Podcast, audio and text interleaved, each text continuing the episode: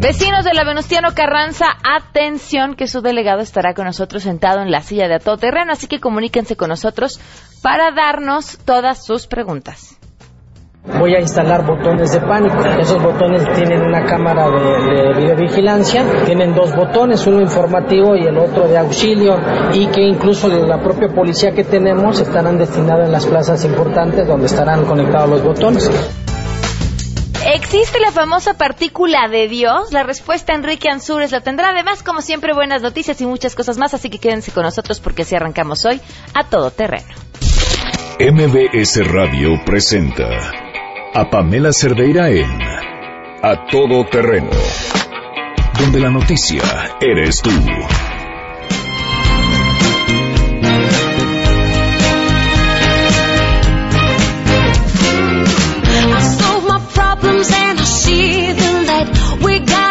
loving thing. We gotta feed it right. There ain't no danger we can go too far. We stop believing now that we can be who we are. Greece is the world.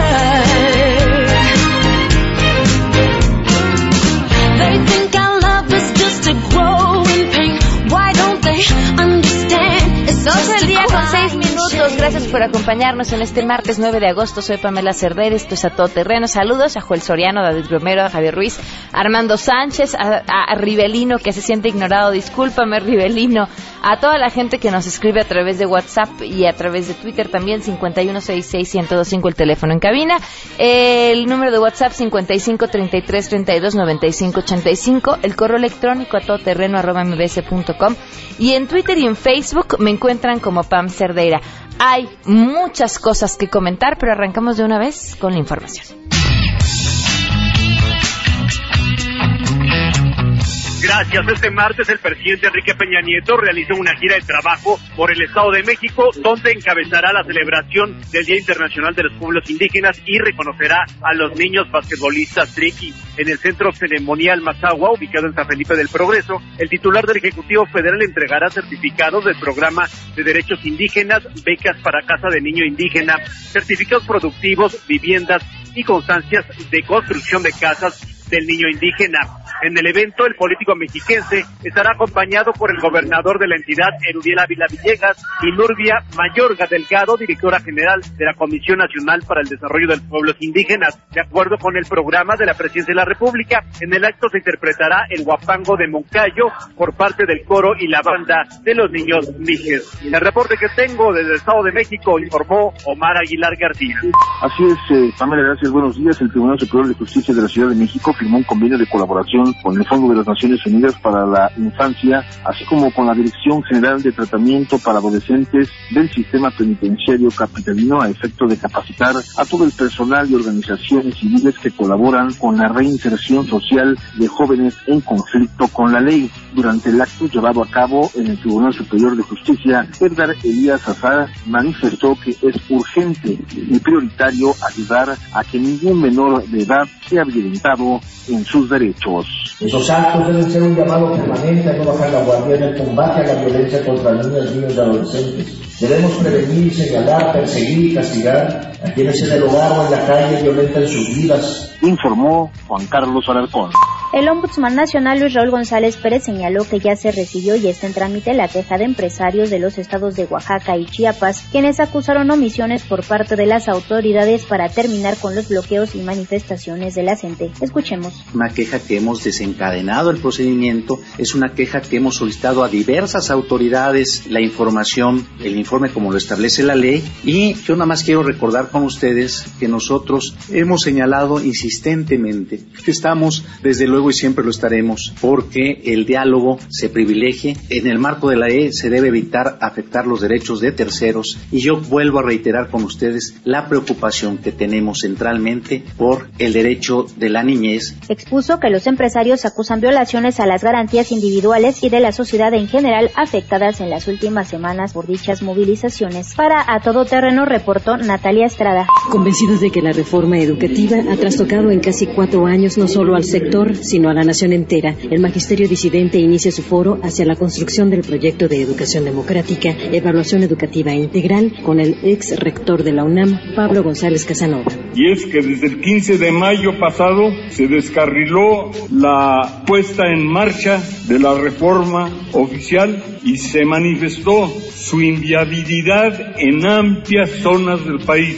Me parece que eso es exacto, eso es un hecho y es parte de un proceso histórico que se da entre confrontaciones y negociaciones por una educación emancipadora a sabiendas de que la nuestra es una lucha contra la globalización neoliberal. Se están quedando con riquezas y empresas e instituciones nacionales, antiguas fuentes de empleo que ya han privatizado y desnacionalizado. Les ha informado Rocío Méndez.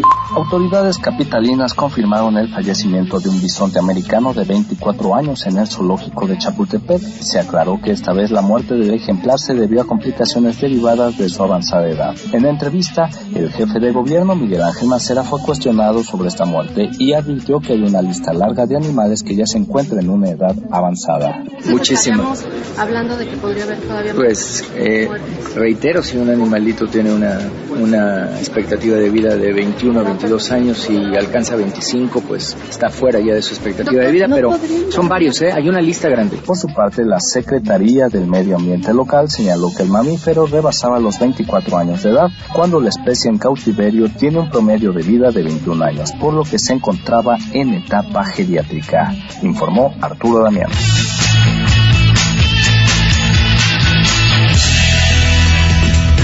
Son las 12 del día con 12 minutos. Oigan, se me olvidó decirles, hoy, 9 de agosto, es el Día Internacional de los Pueblos Indígenas y con motivo justamente de este día, el INEGI ha dado a conocer datos interesantes al cierre del 2015 sobre la población indígena en nuestro país.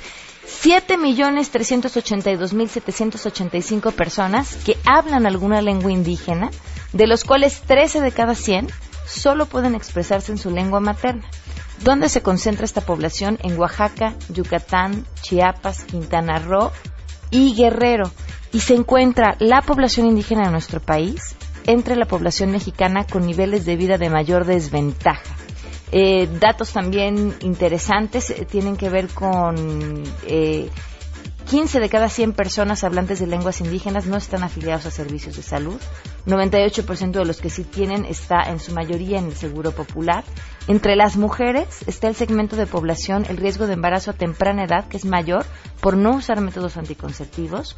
Según las estimaciones del INEGI para el 2014 señalaban que el 50% de estas mujeres no usó ningún método anticonceptivo en su primera relación sexual por desconocimiento parte de estos datos interesantes. Y en este programa nos da muchísimo gusto un día como hoy que es el Día Internacional de los Pueblos Indígenas, porque ya les hemos dado algunos avances, pero a partir del 6 de septiembre vamos a estar arrancando un proyecto padrísimo que va a servir eh, por supuesto, es una competencia entre las tres universidades más importantes del país. Me refiero al TEC, a la Ibero y a la UNAM.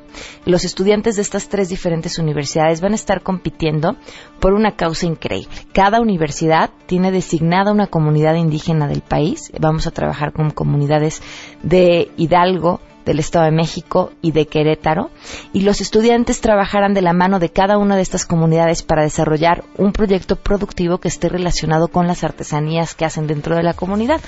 Todos sabemos que nuestros artesanos son una verdadera joya, pero también sabemos que llevarlos a la a darles este valor que tenemos que darles el resto, ¿no? Entender lo importante que son sus artesanías y lograr que a través de lo, del trabajo que hacen con sus manos pongamos en alto su nombre y el nombre del país, requiere de un trabajo que va mucho más allá de decir, ah, yo valoro lo que hacen y ya, ¿no? Es conocerlo, es entenderlo, es pulirlo y llevarlo a lo más alto. Y a partir del 6 de septiembre vamos a hacer este proyecto que es además un reality show a través de la radio en el que vamos a poder conocer cómo conviven estas comunidades indígenas y cómo conviven estos estudiantes y a la par quienes nos escuchan que quieran poner un negocio, emprender, comenzar a hacer algo por ustedes, eh, pues seguramente se llevarán una gran cantidad de consejos eh, mientras los estudiantes van llevando a cabo sus proyectos. Ah, ¿lo oímos una vez? Ahí lo tienen. Vamos a ver. Por primera vez, a través de la radio estudiantes de tres de las mejores universidades de México pondrán a prueba sus conocimientos, creatividad, capacidad de trabajar en equipo, habilidad emprendedora y amor por México. Estudiantes del TEC de Monterrey, la Universidad Iberoamericana y la Universidad Nacional Autónoma de México trabajarán de la mano de una comunidad indígena para desarrollar un concepto textil que mezcle tradición, innovación y diseño, a la par de convertirse en un proyecto productivo para la comunidad. ¿Quiénes serán los mejores? Descúbrelo a partir de septiembre en A Todo Terreno por MBS Radio a Marte MX. Y tenemos todavía más buenas noticias, además de esa que les acabamos de adelantar, que se va a poner buenísima la competencia. ¿Quién le van? Es que además, fíjense, cada universidad eh, tiene un algo que podría interpretarse como una ventaja eh, para cada una de ellas. Eh, desde el trabajo que tengan antes ya con comunidades indígenas, desde eh, la fama que tengan en cuanto al trabajo con emprendedores. Eh, cada una de ellas tiene algo muy especial que seguramente estará aportando un proyecto muy interesante a las comunidades y sin duda al país. Bueno, les decía las buenas noticias. Eh, esto tiene que ver con lo que ha hecho la esposa del primer ministro de Singapur, Ho Ching, eh, causó revuelo por uno de los accesorios que escogió para su reciente visita a la Casa Blanca.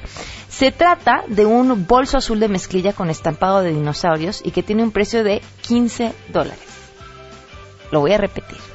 Un bolso azul de mezclilla con estampado de dinosaurios y que tiene un precio de 15 dólares. Que con todo y que el dólar está carísimo, estamos hablando de 300 pesos. Este diseño fue hecho por Sheng Hye, una joven de 19 años, alumna de Pathlight, la primera escuela para personas con autismo en Singapur. De acuerdo con la BBC, esta escuela vende en promedio 200 bolsas en cuatro meses, pero desde la aparición de Cheng con este modelo la demanda ha crecido de tal modo que ahora mismo el número de bolsas, este mismo número de bolsas se venden en solo un día. La directora de la escuela le dijo a este medio británico que la esposa del primer ministro compró la bolsa durante un evento de recaudación de fondos de la escuela y que no sabía que lo llevaría a Washington. Lo llevó a Washington, causó revuelo y ahora las bolsas se venden pues ya escucharon con esas cantidades, ¿no? Con, con, lo que estaban vendiendo en cuatro meses, lo están vendiendo en solo un día. Vamos a compartir la imagen a través de las redes. Y por cierto, los invito a que estemos en contacto. Miren, ya nos están llegando mensajes. Yo le voy a la UNAM. Bueno, pues espérense el 6 que arranquemos con el proyecto. Por cierto, saludos también hasta Reynosa, Tamaulipas, a Walter Barrera. Gracias a María Eugenia Sánchez que, que nos está eh, acompañando. Muchísimas gracias. Eh, también a todas las personas que nos escriben a través de los diferentes medios, a Eric, eh, gracias por, por tu opinión y tus comentarios de lo que estaremos platicando más adelante con Enrique Ansures. Son las 12 del día con 18 minutos. Volvemos. Más adelante A Todo Terreno. Delegado a la silla. Esto al regreso. Si tienes un caso para compartir, escribe a todoterreno.mbs.com. Pamela Cerdeira es a todo terreno. En un momento continuamos. Pamela Cerdeira regresa con más en A Todo Terreno, donde la noticia eres tú. Marca el 5161025. Dikubi jasi jasi Bukan iviasi jasi lumiati Vijaga tijapa Son las 12 del día con 23 minutos. Estamos escuchando a Susana Harp, que, bueno, como mencionábamos al inicio, es Día Internacional de los Pueblos Indígenas, y que, como les comentaba al principio sobre el proyecto que estamos por arrancar en septiembre, Susana Harp es miembro del jurado. Estará evaluando, entre muchas otras personas eh, destacadas, cada una en su ámbito, estará evaluando el trabajo de los chavos universitarios, de la mano con los, las comunidades indígenas con las que estaremos trabajando. Eufrosina Cruz también es una de nuestros jurados. Va a estar muy interesante. Bueno, pero vámonos al tema. Ya está aquí Enrique Ansures. ¿Cómo estás? ¿Qué tal? Buenas tardes a todos los que escuchas. Hoy logré llegar temprano. Oye, nos escribe Eric este, y dice, solo para precisar. Me está corrigiendo a mí, eh, cabe mencionar. La llamada partícula de Dios, mejor conocida en la física como bosón de Higgs, recibió este nombre por el editor del artículo en el que el doctor Higgs la mencionó por primera vez, pero como partícula de Dios, también en la ciencia hay que hacer un poco de publicidad, pero seguramente comentarán más al respecto. Pues sí, aquí está Enrique Arzores. Por supuesto, sí, y tiene toda la razón el, radio escucha. Realmente, eh, el término de partícula de Dios, y es bueno, y es bueno mencionarlo, ha causado mucha polémica a nivel internacional sobre todo en los grupos, en los grupos religiosos. Entonces, eh, es muy, muy curioso, pero son de esos errores en la historia que son bastante jocosos. Eh, la cosa de la partícula de Dios realmente fue un, ¿cómo se puede decir? Un desplante de un editor de un libro. El, físico Leon Lerman, este, que es, premio Nobel de Física de 1900, este, creo que 1998, publicó un, un, trabajo sobre, este, sobre neutrinos y escribe un libro llamado La partícula maldita. Si el universo es la respuesta, ¿cuál es la pregunta? Ese fue el título que le puso este físico, este premio Nobel. Pero los editores, pues para poder este, llamar la atención, eh, eh, estos títulos rimbombantes, pues para jalar este más este clientena, le ponen la partícula de Dios si el universo, si el universo es la respuesta, ¿cuál es la pregunta? Mm. Entonces, a partir de eso empieza a ver una serie de levantamientos sociales referente a buscar la, la comprobación de, Dios usando la, ciencia, que es una cosa, es un tema muy polémico que da para rato, ¿no? Pero sí, sí, sí, exactamente es una, es un error llamarlo la partícula de Dios, este, realmente es un, uno de, de los grandes, este, grandes eh, incógnitas que hay en el universo porque eh, actualmente se está trabajando en el gran acelerador de drones, en el LHC, que se tiene ahí en Suiza y parte de Francia. Entonces, este monumental experimento, que es impresionante lo que ha, lo que ha desarrollado, eh, este acelerador de partículas ha causado una derrama tecnológica que ha beneficiado a la humanidad de una manera impresionante. Sobre todo, supongamos nosotros actualmente dependemos del Internet. El Internet se desarrolló en, el LHC porque son tantos los datos que se producen este, en este tipo de experimentos y se tienen que estar mandando. Supongamos, hay un nodo aquí en la UNAM, en el Instituto de Ciencias Nucleares de la UNAM, y tienen que estar mandando información. Entonces pues, se necesitaba un protocolo para transferencia de información y se desarrolla la World Wide Web. Y es uno de los de, los tan de las tantas cosas que han desarrollado en el LHC. Entonces, lo que se hace en este en este en este tipo de aceleradores es buscar partículas del mundo subatómico. Todo lo que tiene que ver adentro del átomo se está tratando de, encontrar un nuevo tipo de partículas. Se han encontrado partículas y particularmente se ha trabajado por muchos años 60 años han trabajado para encontrar un bosón que describió Peter Higgs junto con su equipo de trabajo. Incluso el Higgs dice que se incomoda que le digan el bosón de Higgs porque pues, es un científico, es una persona muy muy sencilla y dice es que pues, realmente es un trabajo de muchos colaboradores, pero pues como él es el que iba liderando el proyecto, pues se le quedó así. Eh, el bosón de Higgs como tal para el radio escucha es básicamente es una partícula que es la encargada de darle la masa al átomo. Entonces, hay partículas que no tienen este, masa, como el fotón. El, que, los fotones son los encargados de, lo que estamos recibiendo en este momento, que es la luz. Tú me estás viendo gracias a la reflexión de los fotones, entonces no tienen masa. Entonces, era uno de los grandes misterios. Supongamos, eh, Newton, Newton, este, todos nos hicieron sufrir en la secundaria con esas esas ecuaciones donde una que decía fuerza es igual a masa por la aceleración. O sea, ahí describe un poco la masa. Él, él trataba de, tratar de entender por qué las cosas caen.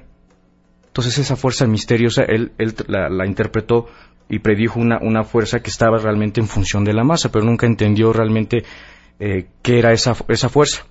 Einstein, supongamos, sí lo entendió. Entonces Einstein explicó este, que, es, la, es la gravedad y pues está eh, realmente en función también de la masa, pero Einstein no entendía qué, era la masa como tal. Entonces, por eso este experimento es tan importante, porque realmente necesitamos saber de, dónde viene la masa del átomo.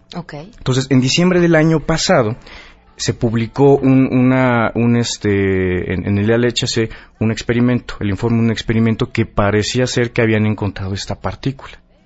Entonces ellos todavía decían, parecía, pero pues la gente celebra esto y no, ya encontraron la partícula de Dios y entonces todo el mundo se empieza a Y además a, los medios nos encanta contar así las historias. Exactamente.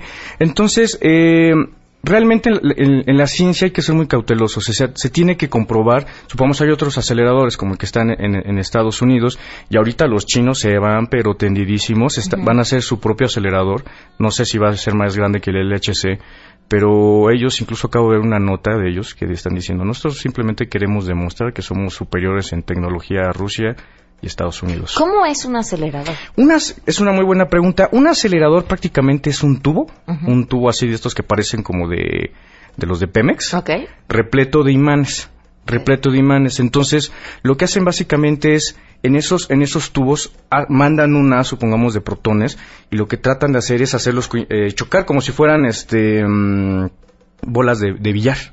Entonces, cuando chocan estos, estas partículas, salen otro tipo de partículas este, subsecuentes y las empiezan a, estudiar. Y una cosa que es bien, bien, bien interesante, lo que te estaba diciendo ahorita, estoy, estoy terminando de leer este libro que le puedo recomendar a los radioescuchas si les interesa este tema, que se llama el Higgs, el universo líquido y el gran colisionador de hadrones. Es de Gerardo Herrera Corral, es el número 236 de una colección que se llama La Ciencia para Todos, muy sencillo para entender, no se espanten, y es del Fondo de Cultura Económica. Eh, para los estudiantes les dan hace 50% de descuento con su credencial y les cuesta como 25 o 50 pesos, no recuerdo muy bien cuánto costó. Pero aquí lo importante es que habla este, este personaje que es desde el Instituto Física de UNAM sobre la participación de México en la detección exactamente del bosón de Higgs. Y, es, y es impresionante cómo los científicos mexicanos han participado en el desarrollo de la tecnología. Supongamos, hay un detector que se llama B0, que es el, el principal, el primer detector, porque tiene una capa de detectores, que empieza a descartar qué sí es un evento importante y cuáles no. Y ese es desarrollado 100% aquí en México. Entonces, tecnología que muchos no conocemos. Por eso yo aquí usualmente recurro a estos medios para decir, hay que invertir en ciencia y tecnología. Y ahorita que con así que es nuestro órgano fuerte, que le están bajando el presupuesto, pues hay que tener cuidado con ese tipo de cosas. A, todos. Entonces, un país no se puede dar el lujo de, quitarle presupuesto a ciencia y tecnología. Entonces, el, se acaba de, acaba de publicarse el día de antier este que realmente pues no no era lo que habían detectado. Se había detectado una, una partícula parecida al bosón de Higgs pero fue un error estadístico. Y ellos ya lo habían advertido estaban investigando si realmente era lo que habían este detectado una partícula de 750 giga electron volts así se mide dentro del átomo la, energía así como cuando te llega tu recibo de la CFE que ahora sube más que te llega a tantos tantos este, este watts por unidad de tiempo que bimestralmente pues así se mide en el átomo. Entonces pues realmente pues parece ser que no era lo, la partícula del bosón de Higgs, la mal llamada partícula de Dios. Ok, perfecto. Oye, tu curso empezó el, sábado, pasado, te lo perdiste, muy, muy bien. Sí, me lo perdí, pero todavía tienen el próximo sábado. Mira, la Sociedad Astronómica de México realizamos este cursos de astronomía, tenemos de química, de física, vamos a empezar de matemáticas, somos asociación civil que nos dedicamos a la comunicación pública de la ciencia desde hace 114 años, imagínate. Entonces, si al radio escucha le interesa todo eso, porque esto yo lo hablo en estos cursos, porque tenemos que hablar un poquito de partículas para entender cómo funcionan los, las estrellas, pues se ve de esa manera, no de una manera amena de la que la gente lo puede entender. Y somos afortunados porque la gente que realmente se clava esto se pasa ya a estudiar profesionalmente ciencia o tecnología. Ok, ¿la página es? La página de la Ciudad Astronómica de México es www.sam, .org.mx. Perfecto. Y ahí este, pueden encontrar muchísimos cursos, tenemos campamentos, actividades para niños, planetarios, tenemos conferencias este, que vienen investigadores del Instituto de Astronomía, de diferentes centros de investigación y son abiertas al público. Lo tenemos los primeros miércoles de mes en el Auditorio Francisco Gabilondo Soler, Cricri, para los que no se acuerden este y son abiertas al público, son gratuitas. Está enfrente de la delegación Benito Juárez en esa esquinita. Son todos los miércoles a las 8 de la noche y pueden convivir con un científico, pueden preguntarle sobre todo esto, sobre cuál es su trabajo. Supongamos el miércoles pasado hablaron sobre sobre todo lo que son las ondas gravitacionales y ese tipo de cosas bastante importantes para la astronomía. Y si tienen alguna duda específica también te la pueden preguntar a ti. Por supuesto, escríbanme en arroba Enrique Ansures, ahí me pueden encontrar y con gusto los puedo atender. Perfecto, muchas gracias Enrique. Son las 12.33, vamos a una pausa y volvemos.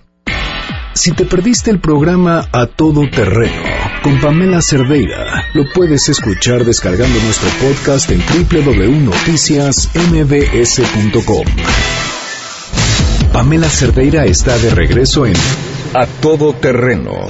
Únete a nuestra comunidad en facebook.com, diagonal Pam Cerdeira. Continuamos. La reflexión a todo terreno. Con Lucía Legorreta. Saludo con mucho gusto al público de A Todo Terreno para platicar sobre este tema, mamás que trabajan. En la actualidad, muchas mamás de distintos niveles socioeconómicos trabajan. Unas empiezan antes de tener hijos y continúan haciéndolo estando embarazadas. Otras hacen una pausa desde su embarazo para dedicarse a sus hijos y retomar el trabajo más adelante. Hay mujeres que tienen que trabajar durante, después del embarazo y siempre, porque son el pilar económico de la familia. Otras trabajan por decisión personal y aunque gozan de horarios flexibles, enfrentan un doble reto, las labores propias del hogar y las profesionales, lo cual es desgastante. Para los hijos es importante el enfoque que su mamá tiene de sí misma, de su familia y de su trabajo. Cuando la mujer concibe su trabajo como una carga que resta tiempo a su vida en familia y se siente poco valorada, mal remunerada y explotada, sus hijos se dan cuenta y perciben abandono por parte de su madre y tienden a ser conflictivos buscando ser foco de atención. El nivel de responsabilidad del cargo laboral juega un papel importante, es decir, que tanto este trabajo demanda largas horas o responsabilidades fuertes. Sin embargo, la situación de la mujer es la misma, si trabaja en una papelería, en labores de limpieza o es una neurocirujana. ¿Por qué? Consiste en lograr el equilibrio mediante tres recursos indispensables. El primero, planeación, organización y redes de apoyo, lo cual puede implicar dos horas menos de sueño por la noche o tener que posponer o disminuir tiempo destinado a actividades menos importantes. Hay quienes el trabajo las llena de satisfacción y las mantiene vigentes en el ambiente social y laboral, enriquece su vida y les aporta beneficios sociales y económicos, así como motivación para ser personas integrales. Los hijos de estas mujeres y cónyuges tienden a ser más comprensivos ante horarios difíciles y poco tiempo para la convivencia familiar, que es de mayor calidad y más satisfactoria. De aquí la importancia que platiques con tus hijos y esposos sobre tu trabajo, tus inquietudes y miedos, que sepan que esa parte de tu vida es importante tanto para ti como para ellos. Por otro lado, entre algunas mamás que no trabajan existe el síndrome de víctima, ya que se sienten frustradas porque su familia les ha robado la oportunidad de realizarse profesionalmente. Ante esta situación, ya sea por exceso de trabajo o por la falta de este, es recomendable acercarse a un profesional para trabajar en los aspectos que impiden a la familia gozar de una sana convivencia, así como de plenitud personal y familiar. Recuerda que si tú estás tranquila y satisfecha en tu trabajo, aunque el día a día no sea fácil, tu familia aceptará, vivirá y apreciará tu desempeño laboral. Y por supuesto, estará orgullosa y agradecida por lo que haces por ellos. Soy Lucía Legorreta, presidenta de CEFIL, Centro Estudio y Formación Integral de la Mujer. Puedes encontrarme en www.lucialegorreta.com y en Facebook Lucía Legorreta. Muchísimas gracias. La silla. A todo terreno. ¿Cuánto estás dispuesto a perder? 12 del día con 40 minutos. Uy, además llegó tarde, le vamos a subir la tarifa. Gracias, nos acompaña el delegado Israel Moreno Rivera, jefe delegacional de Venustiano Carranza. Gracias por estar con nosotros, bienvenido. Muchas gracias, bueno. ¿Estás listo? Listo, ¿Te, ¿Te, explicaron de qué se trata esto? No, a ver, explica. Bueno. Ah, que ya hubieras no, no perdido. No, eh, Tienes prohibido decir no y sí, cada vez okay. que digas no y sí, y también cada vez que los diga yo, eh, se cobra una cuota de 50 pesos. Eh, por supuesto, las tuyas las pagas tú, las mías pues las pago yo. Este programa hay que hacerlo cada 15 días que el presupuesto anda apretado. Este, okay. Todo esto, las preguntas que vamos a escuchar son preguntas del público que fuimos a sacar justo en la delegación, o sea, es, son los vecinos de la delegación los que tienen estas preguntas. Eh, por supuesto, también la gente a través del WhatsApp 55 33 32 95 85 o en el 51 66 1025 pueden llamarnos y hacer sus preguntas. Lo que se junte al final del programa va a ser donado a una fundación. Al ratito te doy el nombre porque se me fue la hoja. Sí. Pero es una fundación que trabaja dentro de la delegación y que trabaja con la niñez y, y con los la, jóvenes. Entre lo que conteste puedo decir o no puedo decir ni la palabra no ni sí. No. Nada. Ya a partir de ya okay. está prohibido decir esas dos palabras. Okay. ¿Estás listo? Listo. Ok. Eh, arrancamos con la primera pregunta. Señor delegado, buenas tardes. Oiga, ¿cuándo, cómo podríamos hacer solución para lo aquí sobre la, la calle Anselmo de la Portilla? Los días miércoles hay tianguis y se hacen, se estacionan en doble fila, no dejan pasar a la gente y está muy peligroso y aparte contaminan mucho. Muchas gracias. estamos eh, realizando operativos. Se va a regularizar el, el comercio ambulante en el tema de los tianguis. Hay una problemática severa porque cada vez ahí vienen, vienen más tianguis del Estado de México, mucha gente del Estado de México a, a vender. Y bueno, pues hay líderes que por alguna razón se han estado apoderando de las calles y eso nos ha complicado mucho, ¿Se puede regularizar comercio ambulante? por supuesto. ¿Cómo? Eh, con- Ah, viene con todo, ¿eh? A las vivas. Así es. No, se hace una Ok. se hace un levantamiento de cada uno de ellos, eh, se verifica realmente si pagan impuestos. si Ay, realmente- qué ambulante paga impuestos. No, sí, eh, se lleva un programa que se llama Cisco Vigio, ok. que es el que regulariza, digamos, el ambulantaje y eh, lo que nosotros hacemos es verificar que realmente el ambulante no aparezca de un día para otro. Eso es algo importante que va creciendo día con día. De repente das cuenta que ya en alguna estación del metro o por ejemplo en el caso de Zaragoza, que tenemos muchísimas rutas clandestinas, ahí aparecen de repente este, ya ambulantes. ¿Y cómo le hacen, por ejemplo, con los líderes? Porque cuando aparecen debe haber un líder atrás que tiene Ah, sí. poder y que luego les hace Pues realmente se amparan diciendo que el, el gobierno del Distrito Federal les autorizó y que ya tuvieron una reunión con ellos y realmente eh, siempre lo que hacemos es eh, nos anticipamos y ya vamos sobre ellos, ¿no? Hacemos un operativo y se, se prácticamente levantamos el todo el ambulantaje que aparezca de un día para otro. Los que no estén registrados es segurísimo que aparecieron o, o ya se establecieron. A veces son hasta los mismos parientes.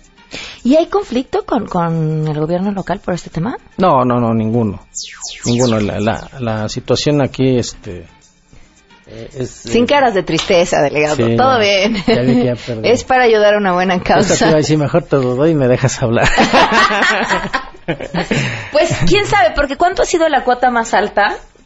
Como cuatro. Como, porque luego han dado de más.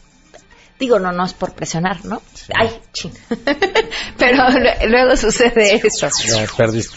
Está bien. Pero seguimos platicando de los ambulantes. Sin conflicto, entonces. Ningún conflicto. Al contrario, siempre buscamos eh, tener reuniones constantes.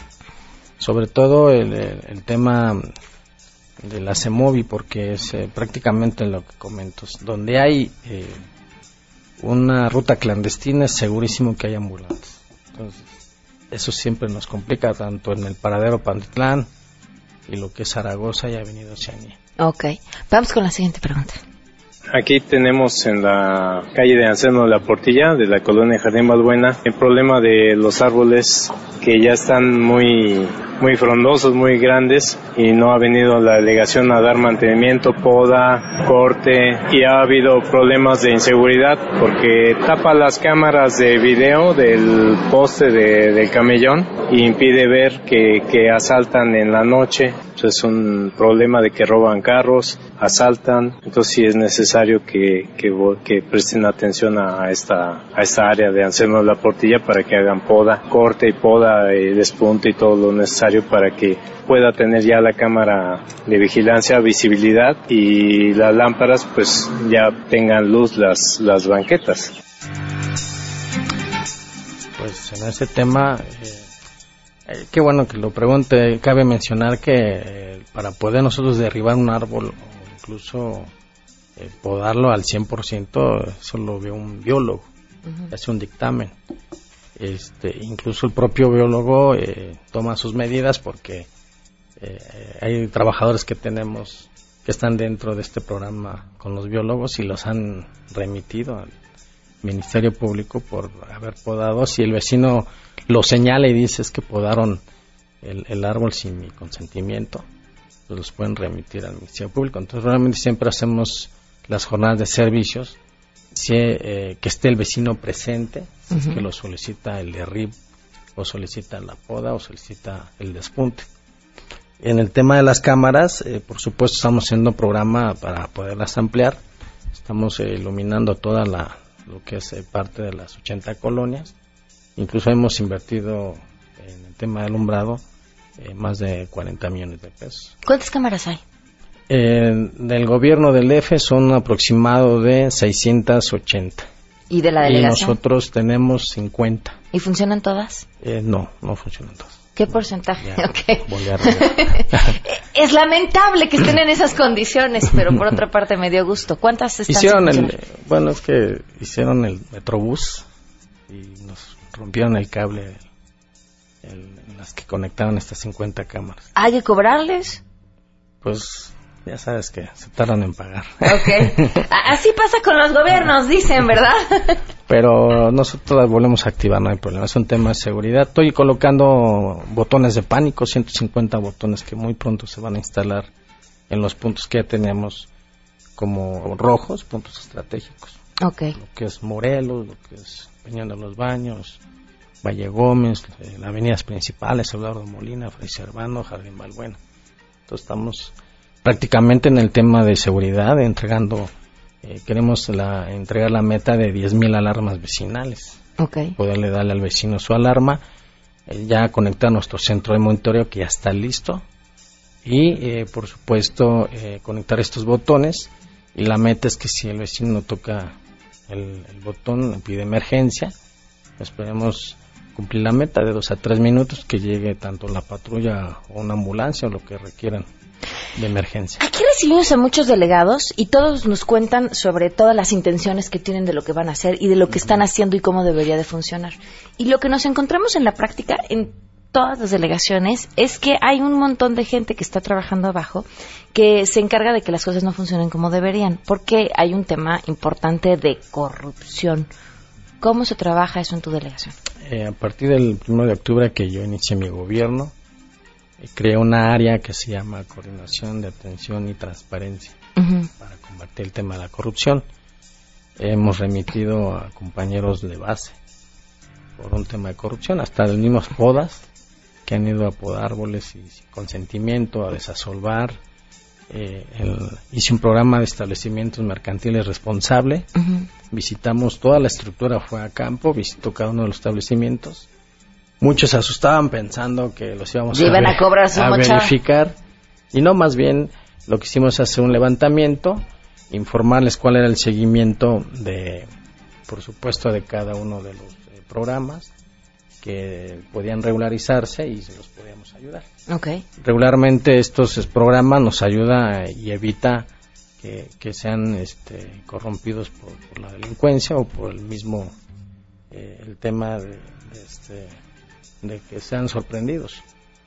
En, el, eh, en este folleto que entregamos al establecimiento viene el nombre del funcionario, el director de gobierno, para que no sean sorprendidos por otros. Ok. El marcador va en 900 pesos de parte del delegado, 100 de este lado. Vamos a hacer una pausa. ¿Sí? ¿No? ¿Me sigo hasta que terminemos? Ok, nos vamos a seguir hasta terminar, delegado. Entonces ahí está la siguiente pregunta. Sí, buenas tardes. Este, quisiera saber por qué el, delegado o su equipo de trabajo permiten que se hagan tantos edificios aquí en la Jardín Malbuena como Genaro García, Cecilio Robelo, Iglesias Calderón, este, Lázaro Pavía, lo que es este Troncoso. Gracias.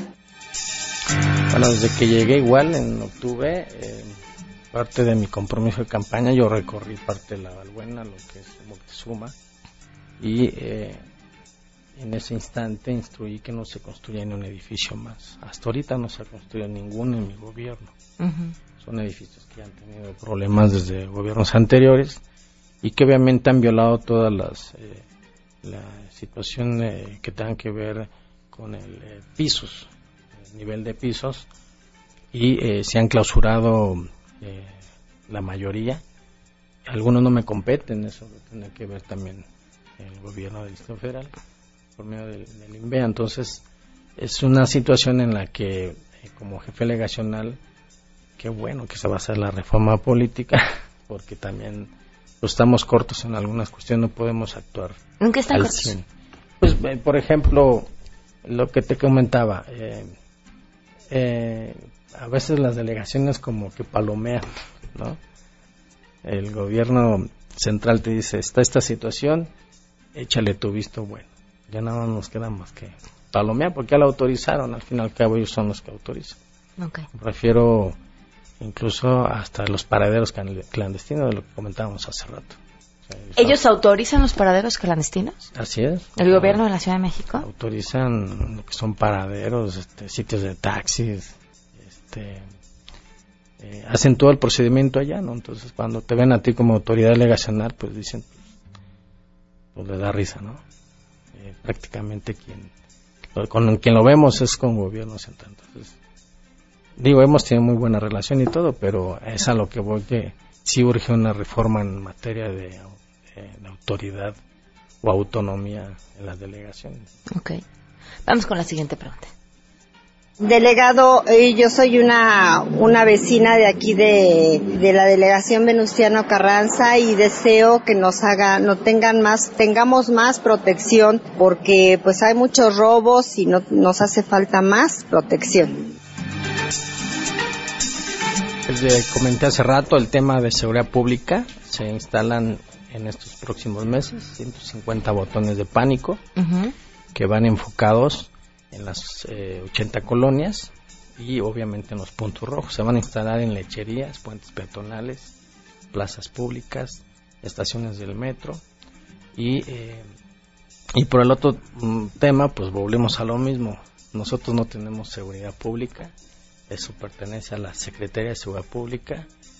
Nosotros tenemos un contrato anual con la Secretaría de Seguridad Pública para eh, pagar policías auxiliares, que es el que nosotros contratamos. Y durante lo que hago con ellos, que son 120 por turno, 120 por turno. Ok. Para cubrir 80 colonias es muy complicado. Y lo que hago es cubrir los puntos donde más vemos más alto. Son poquititos policías. son, son 120 millones de pesos al año. Aquí se quejan sobre los semáforos en Fray Servando. Dice, a cada rato los reconfiguran, pero también eso está en manos de la Secretaría de Seguridad Pública. Es desde la Secretaría de Vialidad. Ok. Ellos son los que manejan los semáforos. Entonces, hay que, hay, hay, nos estamos quejando con el equivocado. Prácticamente el jefe delegacional lo que, lo que hace es atender servicios. Servicios dentro de una colonia. Avenidas principales le corresponde al gobierno del DF o a la Ciudad de México. Aquí preguntan que cuándo van a desasolvar. Eh, hacemos programas mensuales de desasolve, vamos las colonias más complicadas en tema de desasolve, pero ahí viene el otro problema. sistema de aguas no nos compete, ellos los encargados de, darle mantenimiento a las tuberías principales, o a los, digamos, a las líneas principales. A nosotros nos dan 5 millones de pesos para, para poder este, atender que se rompió, se fracturó en una calle, este, la tubería. ¿Alcanza? No, pues no. Ah, ok, dos veces fueron. y ahora menos porque andamos más cortos de presupuesto. Pregunta, es el primer, es el primer, eres el primer delegado que veo que tu equipo te está regañando, ¿eh? Dice que, no, que, que no me oye. Ah, ok, a ver, vamos con la siguiente pregunta. Eh, dice, ¿por qué no se ha resuelto el problema, es Sergio Lara, que de, de, muchas colonias en donde la gente utiliza la vía pública para apartar lugares con botes? No, pues el problema está desde el inicio del propio vecino. La ley de cultura cívica no la conocemos. Ya dije no. Pero dos veces. Exacto. Pero a ver, ¿tiene que ver con un conocimiento o tiene que ver con una autoridad que haga valer esa ley? Porque la conocemos, pero si nadie llega y nos dice, esto está prohibido que esté aquí, me lo voy a llevar, pues algo, ¿no? No rompe la ley hasta que lo dejan. Mira, qué bueno que... A ver, ¿no trajiste el volante? El que te pedí ayer. No. Bueno, Ahora regáñala tú. Ahora sí, tache. Bueno. Ok. Eh, yo lo que estoy haciendo es visitar las colonias. Durante como gobierno hacemos eh, cuestiones preventivas. Voy y los visito y entrego volante en mano. Y ahí les informo cuáles son cuáles son las multas. Si ellos obviamente violan la ley de cultura cívica. Y estamos hablando desde ser en el programa de vecino responsable, en el tema de tener una mascota, el tirar la basura en la calle, el cascajo, este, que además ya el cascajo es, eh, ese ya es, eh, digamos, es una falta que, o una pena que se paga con cárcel, dependiendo la cantidad de cascajo que, tiren. Sí, porque es impacto ambiental. La basura, pues obviamente de repente si ven que la gente está teniendo basura en una esquinita, pues piensan que ya es un tiradero oficial. Y todos van, a echan la basura. la basura. a mí me ha tocado remitir a gente y, y de repente llega la familia completa y me dicen que por qué lo va a remitir. Este, y le dije, bueno, pues va en contra de mis principios y del programa que estoy haciendo. Claro. Entonces, realmente siempre les avisamos y, y- y posteriormente actuamos. Delegado, el marcador. 1.600 pesos y Bueno. ahora sí nos salió barato, 100 pesos del lado del programa. Sí. Muchísimas gracias de verdad No, por habernos contrario. acompañado. Esto va a la Fundación Venustiano Carranza Étnica. Eh, Es mi fundación. Esto Nah, no fundación. sé. Perdón, la, la fundación es étnica y está en la delegación Venustiano Carranza y no es del delegado. Ahorita les damos Nah, los datos para que si quieren depositen directamente con Muy ellos. bien. 12 con 57. Nos vamos mañana a las Muchas 12 a todo terreno. Gracias. Bueno. Si te perdiste el programa A Todo Terreno con Pamela Cerdeira, lo puedes escuchar descargando nuestro podcast en www.noticiasmbs.com.